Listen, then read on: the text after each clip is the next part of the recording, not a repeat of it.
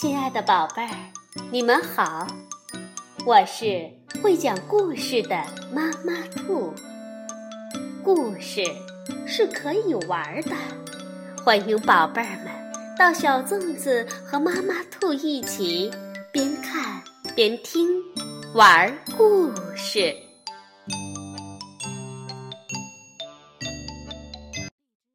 宝贝儿，晚上好，欢迎收听。妈妈兔的花样故事。你有没有去草莓园采过草莓呢？相信采草莓一定是件令你非常快乐的事情。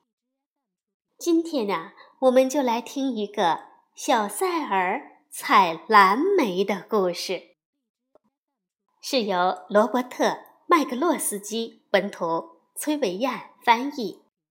二十一世纪出版社出版。一天，小塞尔跟着妈妈去蓝莓山上采蓝莓。小塞尔拎着小铁桶，妈妈拎着大铁桶。采下的蓝莓要放在铁桶里。妈妈说：“我们把蓝莓带回家，做成果酱，留着冬天吃。”小塞尔揪下三个蓝莓，扔进小铁桶，啪咚、皮咚、砰咚。他又摘了三个自己吃了。接着，他采了一大把的蓝莓，一个扔进小铁桶，啪咚，剩下的全吃了。然后，把小铁桶里的四个蓝莓也拿出来吃了。妈妈。在蓝莓丛里，一边慢慢走，一边把摘下的蓝莓放进大铁桶。小塞尔跟在后边，一边追着妈妈，一边把采来的蓝莓吃的一个也不剩。小塞尔追上去，把一个蓝莓扔进妈妈的大铁桶。咦，怎么没听到“啪咚”一声？哦。铁桶底儿已经被蓝莓遮住了。小塞尔把手伸进桶里，想拿回自己的蓝莓，可是他的蓝莓和别的蓝莓挤在一起，一不小心抓出来一大把。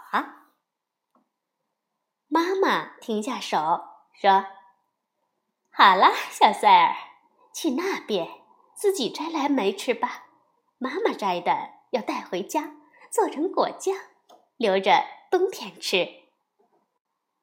妈妈转回身继续摘蓝莓，小塞尔没有跟着妈妈，他一直走呀走的，有点累了，就坐到一个大蓝莓丛里，一边摘一边吃。另一边的山坡上，一只小熊跟着妈妈来吃蓝莓。熊妈妈说：“小比尔，多吃点蓝莓，这样长大又高又壮啊！肚子里多存些食物，好度过又冷又长的冬天。”小熊的妈妈在蓝莓丛里一边慢慢的走，一边吃着蓝莓。小熊跟着妈妈后面，时不时的停下来吃着蓝莓。吃一会儿，它再飞快地跑着去追妈妈。渐渐的，小熊跑累了，它找了一个大蓝莓丛，坐在正中间，大口地吃起来。在这边的山坡上，小塞尔坐在地上，把伸手能摘到的蓝莓都吃光了。他站起来，跑去找妈妈。岩石后面。传来一阵响声，小塞尔想，那是妈妈的脚步声。可是，在那里的是乌鸦妈妈和小乌鸦，它们停下吃蓝莓，呱呱呱的叫着飞走了。树丛里又传出一阵脚步声，小塞尔想，这次肯定是妈妈，我该跑过去吧。错了，那是小熊的妈妈。它一边吧嗒吧嗒地向前走，一边吃着蓝莓。他想多吃点儿，存在肚子里好过冬。小塞尔也吧嗒吧嗒地跟在后面朝前走。也就在这时，小熊坐在地上，把伸嘴能吃到的蓝莓都吃光了。他站起来想去追妈妈。可是哪儿都不见妈妈的影子。树桩后面传来一阵响声，小熊想，那是妈妈的脚步声。可是，在那里的是鹌鹑妈妈和小鹌鹑。他们停下吃蓝莓，扑棱扑棱地扇着翅膀跑走了。树丛里。又传出一阵脚步声，小熊想：“这次肯定是妈妈，我赶紧追过去吧。”错啦，那是小塞尔的妈妈。他一边走一边摘蓝莓，心里还想着要多做点果酱，留着冬天吃。这时，小熊从后面飞快地追了上来。小熊和小塞尔的妈妈，小塞尔和小熊的妈妈，在蓝莓山上的蓝莓丛里都弄混了要找的人。小熊的妈妈听见小塞尔的脚步声，以为是小熊，她说：“小比尔，吧唧吧唧，你把能找到的蓝莓，咕咚。”都吃了啊！小塞尔什么也没说，他摘了三个蓝莓，扔进小铁桶。啪咚，噼咚，砰咚。小熊的妈妈转过身来，想看看是谁弄出了啪咚的响声。哎呦呦！他叫起来，满嘴的蓝莓噎住了他。你不是小比尔！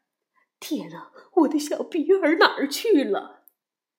他盯着小塞尔看了一会儿，然后开始往后退。他是一只大熊，知道要躲着人，哪怕是小塞尔这样的小孩儿。接着，熊妈妈转过身，飞快地跑去找小熊了。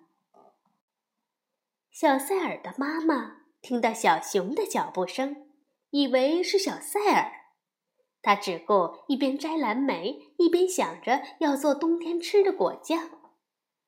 小熊扑上去，把头伸进桶里，他想尝一点桶里的蓝莓，可是蓝莓太多了，挤在一起，他一不小心吃了一大口。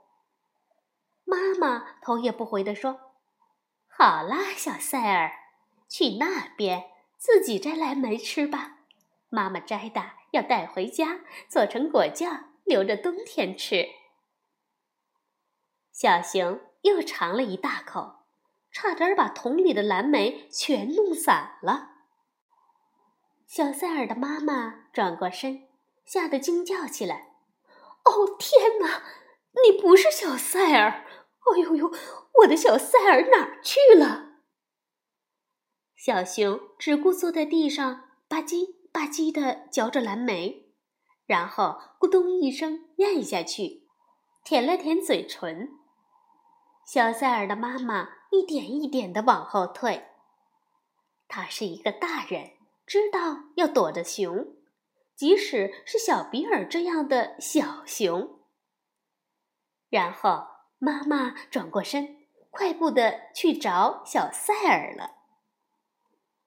小塞尔的妈妈没走多远，就听到了啪咚、噼咚、砰咚的响声。他知道什么会弄出这样的声音。小熊的妈妈没找多远，就听到一阵很急的脚步声。有时脚步声停下来，变成吧唧吧唧、咕咚的声响。他知道谁会发出这样的声音。小熊跟着妈妈从蓝莓山的这一边下山，慢慢的朝家里走去。一路上，他们不停的吃着蓝莓，装满肚子好过冬啊。小塞尔跟着妈妈从蓝莓山的另一边下山。一路上，他们不停的摘着蓝莓。开车往回走时，车上装着一大桶蓝莓，另外还有三个，做成果酱，留着冬天吃啊。好，宝贝儿，小塞儿采蓝莓是不是也很有趣呢？晚安，宝贝儿。